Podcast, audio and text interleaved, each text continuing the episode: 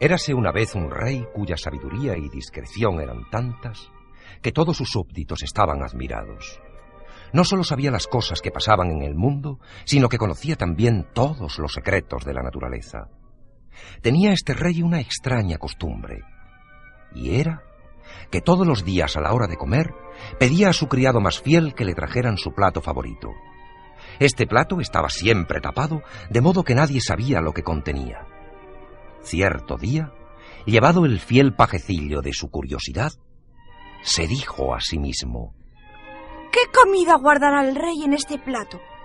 Su Majestad lo pide siempre y nunca ha visto nadie su contenido. Es necesario que yo sepa de qué se trata. Ya sé lo que voy a hacer. Cuando el rey vuelva a enviarme a por su plato, antes de llevárselo a la mesa, lo destaparé y así veré lo que contiene. Y como lo pensó, lo hizo. Al día siguiente, a la hora de costumbre, el rey pidió su plato. El pajecillo fue a la cocina y antes de dirigirse al comedor real, se fue hacia su cuarto y lo destapó.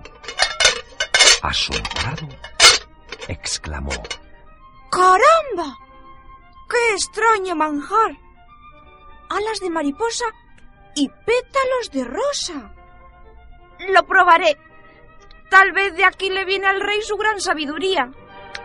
Y apenas hubo probado el raro manjar, el pajecillo empezó a oír una serie de vocecitas muy finas y delicadas. Se asomó a la ventana que daba al jardín y pudo comprobar que las vocecillas procedían de una bandada de gorriones que revoloteaban sobre los árboles. El pajecillo pudo entender lo que decían, pues al comer del manjar del rey había adquirido el prodigioso don de poder entender el lenguaje de los pájaros y de los demás animalitos. Muy excitado por el portentoso hallazgo, el pajecillo corrió y corrió con el plato a la mesa del rey sin decir nada a nadie.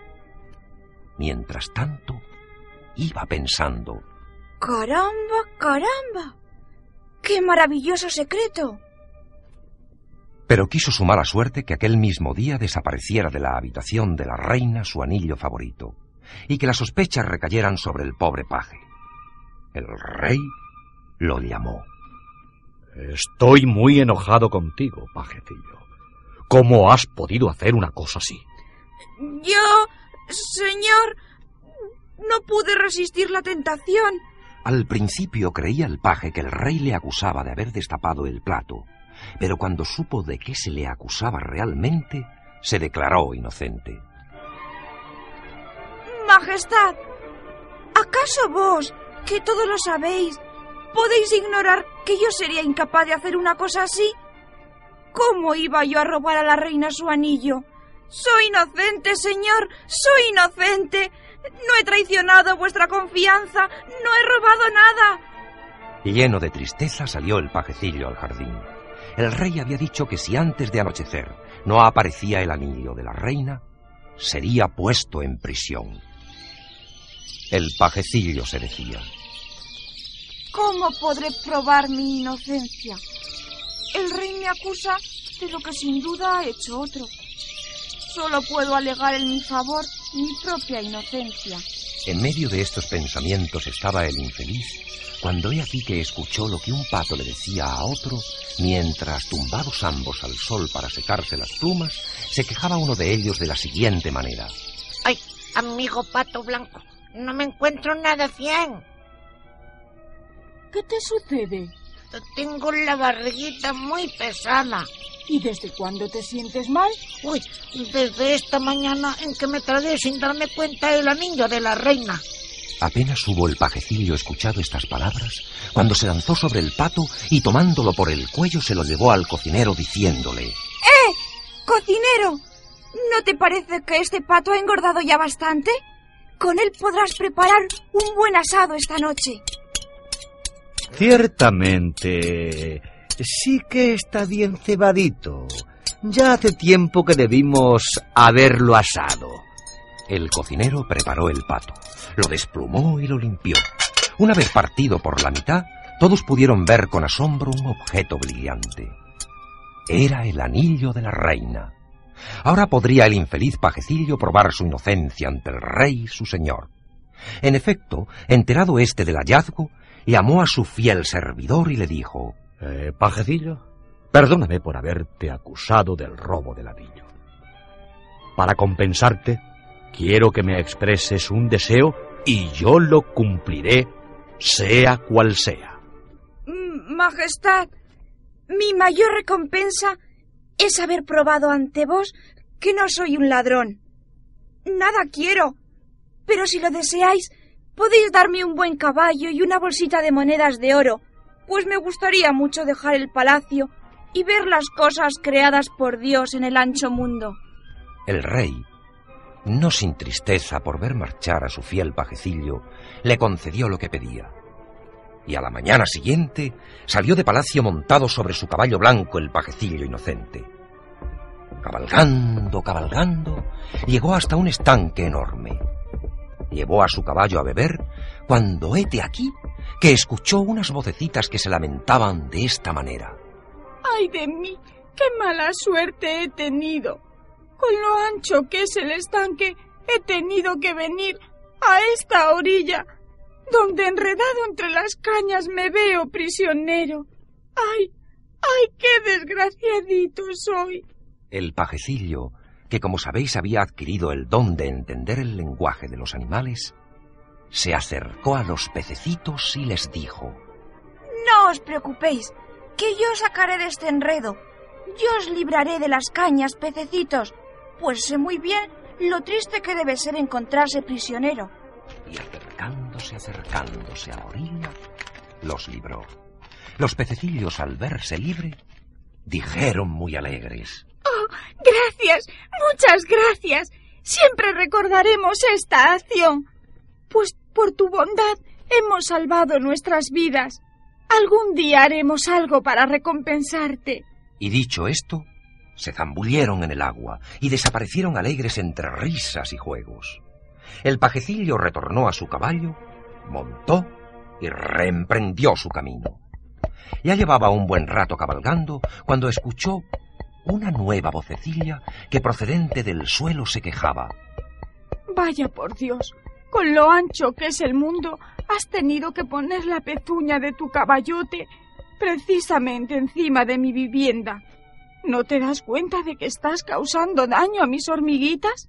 Yo soy la reina de este hormiguero y te ruego que retires a ese animal de mi vivienda. Oh, perdóname, hormiguita.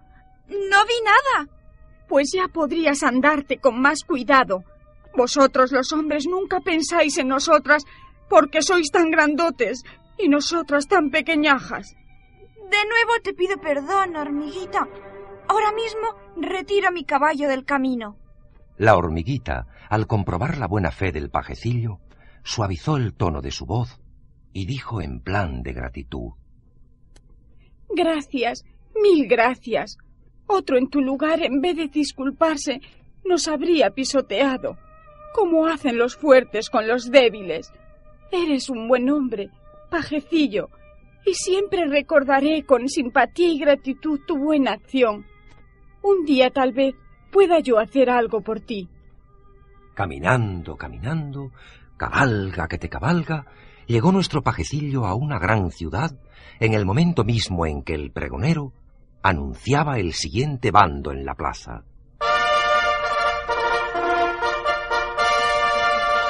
Por orden del rey, se hace saber que todo aquel que desee obtener la mano de la princesa deberá presentarse en palacio y someterse a una prueba durísima, con la condición de que si falla, no solo no obtendrá la mano de la princesa, sino que será encarcelado en las mazmorras del castillo. Vaya, parece que se me presenta la oportunidad de ganar fama y una posición muy distinguida. Iré a palacio y me pondré en la lista de los pretendientes.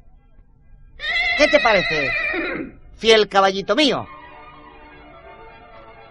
Ay, amo, tened mucho cuidado, pues sin duda las pruebas serán muy difíciles, muy difíciles de superar. He oído que las mazmorras del castillo ya están repletas de pretendientes fracasados. No en vano la princesita tiene fama de ser muy exigente. El caballo tenía razón, pero cuando el pajecillo vio a la princesa, quedó tan prendado y maravillado de su hermosura que todo le pareció poco con tal de hacerse con su mano. Cuando le llegó su turno, le habló así al maestro de ceremonias de palacio. Ahora te toca a ti, mozalbete. ¿Crees que vas a ser más afortunado que los doscientos príncipes que yacen entre cadenas en las mazmorras? Bueno, bueno, todo se verá.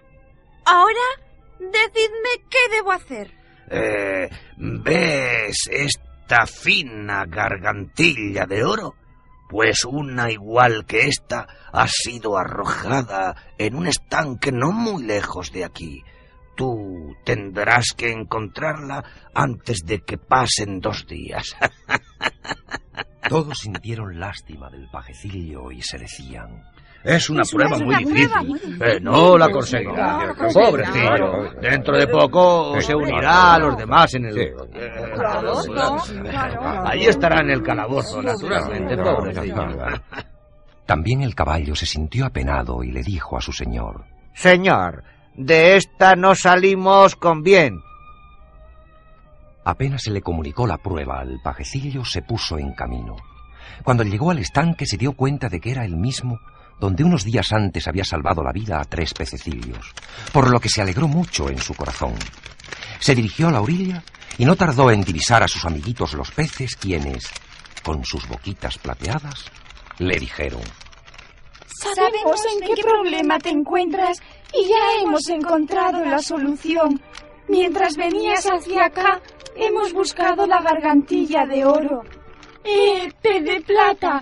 Trae la gargantilla que cogimos hace un rato del fondo del estanque. Pertenece al pajecillo que un día nos salvó la vida. Ya podéis imaginaros, queridos niños, cuán grande fue la alegría de nuestro paje cuando tuvo entre sus manos la preciada gargantilla de oro. La tomó y dando las gracias a sus agradecidos amiguitos, partió al galope hacia el palacio. Una vez allí, todos le alabaron mucho. Todos menos la princesa, pues al saber ésta que el pajecillo no era un príncipe, sino que había sido criado, se negó a casarse con él, diciendo De ninguna manera me casaré contigo a menos que venzas una segunda prueba. Eh, hija mía, eso no es justo. Yo dije que se trataba de una sola prueba. Sí, padre mío, pero no sabíamos que se trataba de un criado y no de un príncipe, como yo ciertamente merezco. Así, si quiere este pajecillo casarse con la hija de un rey, tendrá que superar una segunda prueba. Tenéis razón, hermosísima princesa. Pues tal es vuestra belleza que bien podéis poner condiciones. Decidme, ¿de qué prueba se trata ahora? Antes de que salga el sol de nuevo, tendréis que haber hallado el trigo de este saco. Trigo que hemos esparcido por todo el jardín. No habrá de faltar ni un solo grano. M- Mirad, princesita, que apenas queda ya luz del sol y, y será difícil encontrar los pequeños granos sin luz alguna. Eso es un problema tuyo, pajecillo. El pobre paje, entristecido, tomó el saco vacío y se dirigió al jardín. Sentado bajo un gran olmo se lamentaba. Esta vez sí que estoy perdido. No es posible superar esta nueva prueba. Dejó el saco en el suelo y quedóse dormido. Era ya muy tarde cuando una vocecita le despertó. ¡Eh! ¡Pajecillo! ¡Pajecillo! ¡Despierta! ¿No te acuerdas de mí? S- Sí. Eres mi amiguita, la reina de las hormigas. ¿Qué haces tú aquí? Ya ves, nos enteramos de tu desgracia y hemos venido a ayudarte. Mira junto a ti. He ordenado a mis hormiguitas que recojan el trigo grano a grano y hemos llenado el saco. No queda ni un solo granito de trigo por el suelo. Todos los hemos recogido. Pues como sabes, tengo miles y miles de súbditos. La alegría del paje fue de campeonato. Unos momentos antes de que amaneciera, se presentó la princesa en el jardín acompañada de los notarios del rey.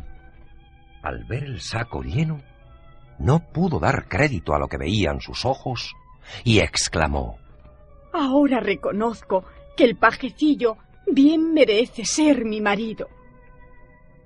Todos marcharon alegres a palacio, donde se celebraron las bodas con mucha, mucha pompa y alegría. El caballo del paje, hablando con una yegua de la que se había hecho muy amigo, le decía ¿Ves cuán afortunado es mi amo? Pues todo se lo debe a su buen corazón. Las buenas obras, tarde o temprano, tienen su recompensa.